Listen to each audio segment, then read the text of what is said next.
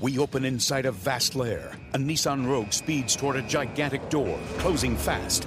Our hero says, I know this seems like your typical narrow escape, but it's not. This is a Nissan sales event ad. The doors inch closer. Will she make it? Determined, she grips the wheel and hits the gas. The turbocharged Rogue squeezes through just as the giant doors clang shut. There's no escaping summer savings during the Nissan Summer Event. Now get 1.9% financing for 36 months on the 2022 Nissan Altima. Availability is limited, so contact your local dealer for inventory information and shop nissanusa.com. Hurry before these offers get away. For well qualified buyers, 1.9% APR financing for 36 months on new 2022 Altima and dealer stock. Example 36 months financing at 2860 per month per thousand financed. Actual down payment may vary, subject to INMAC credit approval and residency restrictions. Dealer contribution may affect price set by dealer. Dealer sets actual price. Contact dealer for details. N7522. Olá, meus amores. Quem nunca, numa discussão no Facebook, teve um amigo, um colega, um embuste que falou assim: esse material que você está divulgando, esse livro, tem um profundo viés ideológico de esquerda. Como se só esquerda tivesse ideologia, né, queridos? Doutora Drag!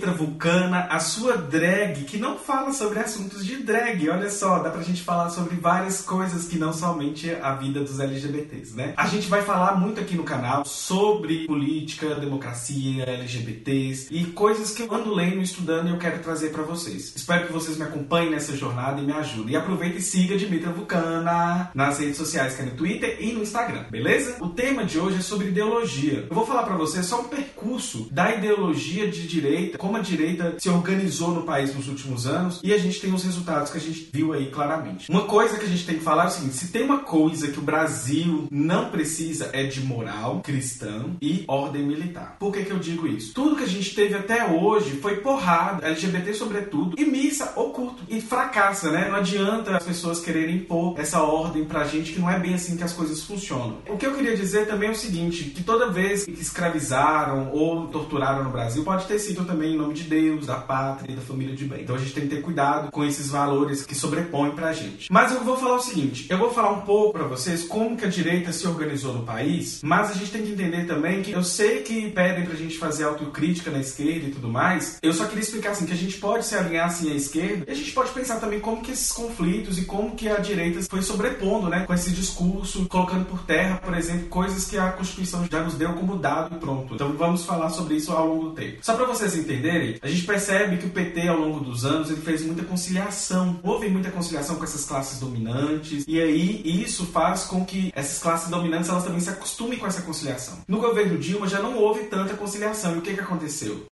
Começou a ruir esse castelo de areia, na verdade. E a gente tem que pensar o seguinte: quando a gente concilia com pessoas que detêm o poder, uma hora ou outra você vai ser passado para trás. Então é isso que acontece. A gente tem também, por exemplo, o PT e PSDB em 2014 brigaram muito e eles se desidrataram literalmente. Esse desidratar do PT e PSDB, o PSDB que estava mais ao centro, ele se desloca para a direita. E aquela direita lá, direita, ela vai ficar muito mais reacionária. E a gente vai ver, por exemplo, como que o próprio PSDB, que é uma de essência centrista, né? Ele deixa de ser centrista e começa a ter pautas muito mais de direita. Por exemplo, ser diretamente contra o aborto em 2014. Foi 2014? Não, foi em 2010 que foi contra o aborto. E em 2014, por exemplo, a ideia de redução da maioridade penal. Então a gente vê que aquele PSDB que era mais centro, ele se desloca para a direita e acontece isso. E aí, eu tô falando de ideologia de direita, ideologia de direita, o que que acontece? A direita hoje ela é composta de três eixos centrais: libertarianismo, fundamentalismo religioso e uma reciclagem assim do anticomunismo. Então existem esses três itens que eu acho inclusive merece um vídeo aqui no canal para vocês entenderem como que funciona isso. É basicamente essa ideia. O que eu quero dizer, só para vocês entenderem, o libertarianismo, por exemplo, ele começa e termina no dogma de contratos livremente estabelecidos. Ele vai reduzir todos os direitos ao direito da propriedade privada. O libertarianismo, na verdade, começa e termina no dogma de contratos livremente estabelecidos. Ele reduz todos os direitos ao direito da propriedade privada. Então é mais ou menos assim. E aí eles têm meio assim nojinho de, de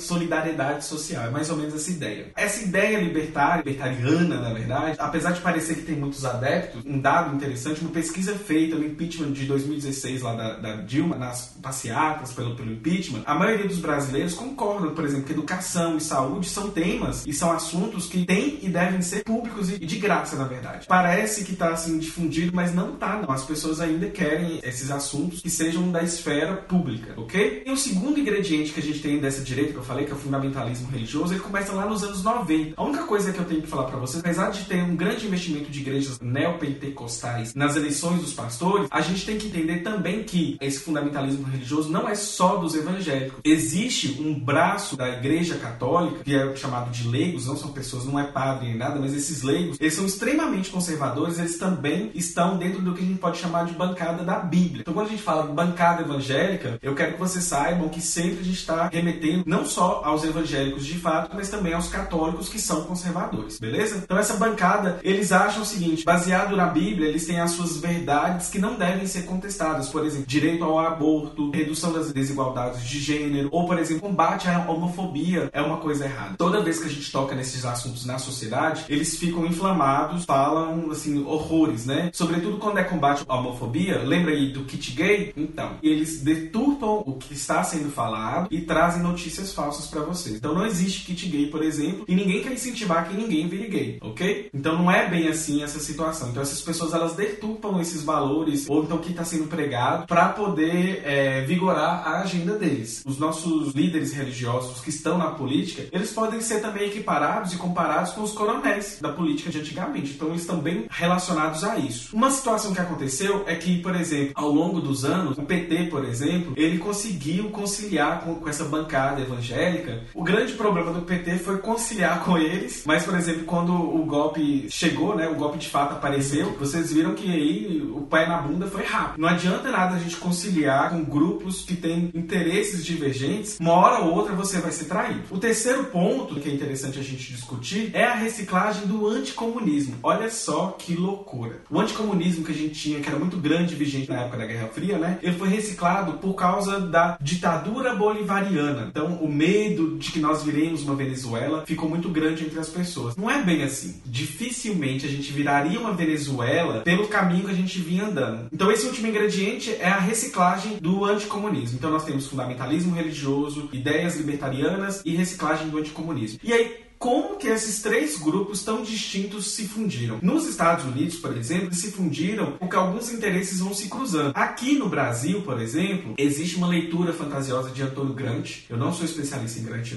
eu, eu confesso isso. Mas, assim, o que aconteceu foi o seguinte. Plantou-se, né, a ideia de que o marxismo cultural vai chegar, vai ter uma ditadura gaysista, comunista, que Pablo Vittar vai dominar o mundo. E, assim, são ideias, assim, né, meio, talvez fantasiosas, mas um resumo do que seria seria isso, né, desse marxismo cultural para essas pessoas, seria a derrubada do capitalismo e até mesmo do Ocidente. Aí a gente vê também muito o islamfo, islamofobia, islamofobia, e aí isso tudo vai ocorrer e vai haver uma dissolução da moral sexual convencional e que a estrutura familiar da família tradicional de bem vai se romper. E aí o eixo central para essas pessoas é a família tradicional. Se a família tradicional se rompe, tudo se rompe para eles. Não é essa a interpretação. Existe até filósofo aqui no Brasil que fala muito sobre isso. Eu não vou adentrar nessa nessa CA. Mas o que eu quero dizer é o seguinte: existe então parlamentares de extrema direita que compram essa ideia divulgaram essa ideia ao longo dos anos. O que a gente está vivendo hoje no Brasil em 2018 não nasceu hoje. Isso aí vem criando um couro, um discurso baseado até em notícia falsa. Essas pessoas não querem qualquer iniciativa para reduzir, por exemplo, desigualdades de gênero. Não estão nem aí com pautas identitárias do movimento negro, do movimento LGBTI. Então, esses são os nossos grandes problemas que a gente tem. E a gente tem que encarar isso com a verdade e saber como se posicionar. O que eu quero dizer é o seguinte: esse posicionamento dessa extrema direita, ela ruiu algumas questões que, pelo menos na Constituição, era dado como verdade. O que eu quero dizer também não é que o Brasil viveu uma grande democracia nesses últimos 30 anos, pós-Constituição Federal, porque é mentira. Existem grupos, até hoje, lugares que, para mim e para muitos também acreditam nisso, que essa democracia nunca chegou. Então, assim, não é bem assim. Eu sei que tem muita gente assustada, inclusive agora nós temos muitas pessoas brancas, heterossexuais, cisgêneras, de classe média assustadas, é porque o sistema está ruim para todos, na verdade. Mas tem um lugar que a gente já é ferrado, meu filho, ó,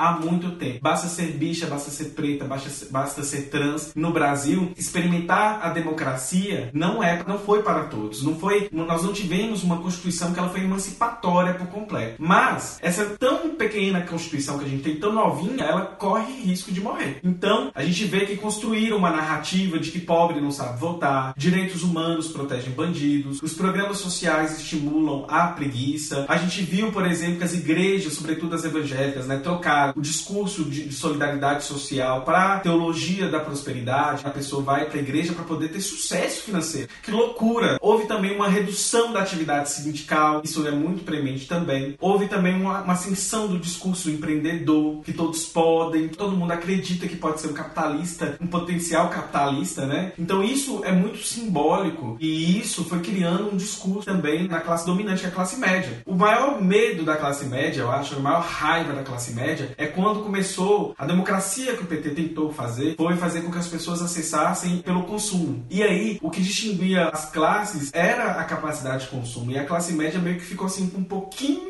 de raiva disso. Você vai ver que começou a ter essa dissolução, esses conflitos. A gente viu que o acesso a cursos de formação, por exemplo, migrou um pouquinho da mão de oferta da mão de obra. As pessoas, por exemplo, classe média não podiam mais ter empregadas a qualquer custo, pagando o que quisesse. Ou seja, essas pessoas, elas querem, na verdade, manter esse direito, essa manutenção dessas opressões dessas classes que são oprimidas a todo dia. Por exemplo, democratização do acesso ao ensino superior. Quando é que nós teríamos, por exemplo, filhos de empregada doméstica dentro da faculdade? Então, isso tudo começou a criar conflitos de classe. Primeira classe média falou assim: não, não é isso, a gente não tá com raiva dessas pessoas consumindo, indo aos shoppings, fazendo rolezinhos, acessando a faculdade. A gente tá com raiva é da corrupção, porque nunca na história deste país houve tanta corrupção. Essa foi a primeira fala que começaram a pregar. Depois falaram que, na verdade, quem elege o PT são os pobres. E aí começaram com esse discurso de ódio para os pobres, como se fossem eles que elegessem sempre o petista e pobre não sabe votar. E depois eles começaram com uma seletividade da indignação. Então, eles se indignam com algumas coisas, mas não se indignam com outras. Então, na verdade, a gente vê que esse ódio é um ódio de pobre. Né? Infelizmente, a nossa classe média é a elite do atraso e a gente tem esses sintomas que são muito prementes. Eles defendem a meritocracia, dizem que basta todo mundo se esforçar, que todo mundo consegue. Não vê, por exemplo, que uma mãe que trabalha, tem filhos, que não teve acesso a um ensino de qualidade, ela não vai chegar no mercado de trabalho igual, por exemplo, um filhinho de papai que tem duas domésticas em casa, tem motorista. Não é bem assim que funciona. Então, esse discurso é muito premente. E, para finalizar, gente, quem não se assustou com aquelas placas pedindo a volta da ditadura em 2016? Então, é mais ou menos assim, uma mistura, uma salada mista de coisas que dá medo na gente. E, por exemplo, teve uma pesquisa em São Paulo que ela identificou que a maioria das pessoas que foram entrevistadas, elas rejeitavam cotas sociais e programas de Bolsa Família, por exemplo. Ou seja, para elas isso incentiva que pessoas que não têm capacidade de ir para universidade, gente, não é minha fala, é a fala das pessoas, estão lá acessando esses lugares, elas nem deveriam estar nesses lugares e que Bolsa Família só cria gente preguiçosa. Isso tudo é uma ideologia. Esse discurso, essa sopa toda que eu tô trazendo para vocês é uma ideologia. Quando falarem para vocês que não existe ideologia de direita, eles não sabem do que eles estão falando, beleza? Enfim, se você gostou desse vídeo, se inscreva no meu canal, por favor, me dê uma força. Eu tô aqui querendo fazer um trabalho de qualidade para vocês, estudando bastante. Quero ser uma drag acadêmica, mas não academicista. Uma linguagem acessível, super legal. A faculdade, a academia é um ensino formal, mas a gente também pode acessar conhecimento a partir de qualquer lugar. E eu quero que vocês leiam um livro muito interessante que esses dias eu participei de um evento da editora Boitempo e aí eu ganhei um livro chamado O Ódio como Política. Leiam este livro, eu tirei algumas informações deste livro, então vale a pena vocês lerem. E aí basta seguir a HQ da Vida, lembrando que Doutora Drag é um podcast e canal no YouTube, né? Spin-off do HQ da Vida. Siga o HQ da Vida em todas as redes sociais. Siga euzinha, né? Dimitra Vulcana também no Twitter e no Instagram, beleza? Um beijo e tchau, tchau!